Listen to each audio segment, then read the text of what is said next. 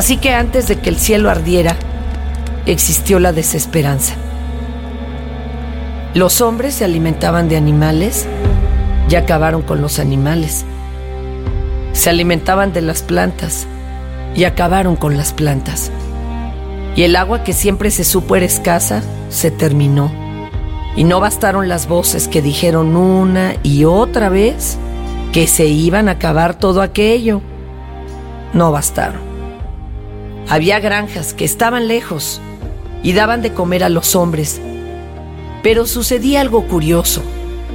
El campo, que era de donde venía la comida, era olvidado y lo hicieron desaparecer, porque el hombre vivía de lo que no se podía comer, que era el dinero, y era inservible.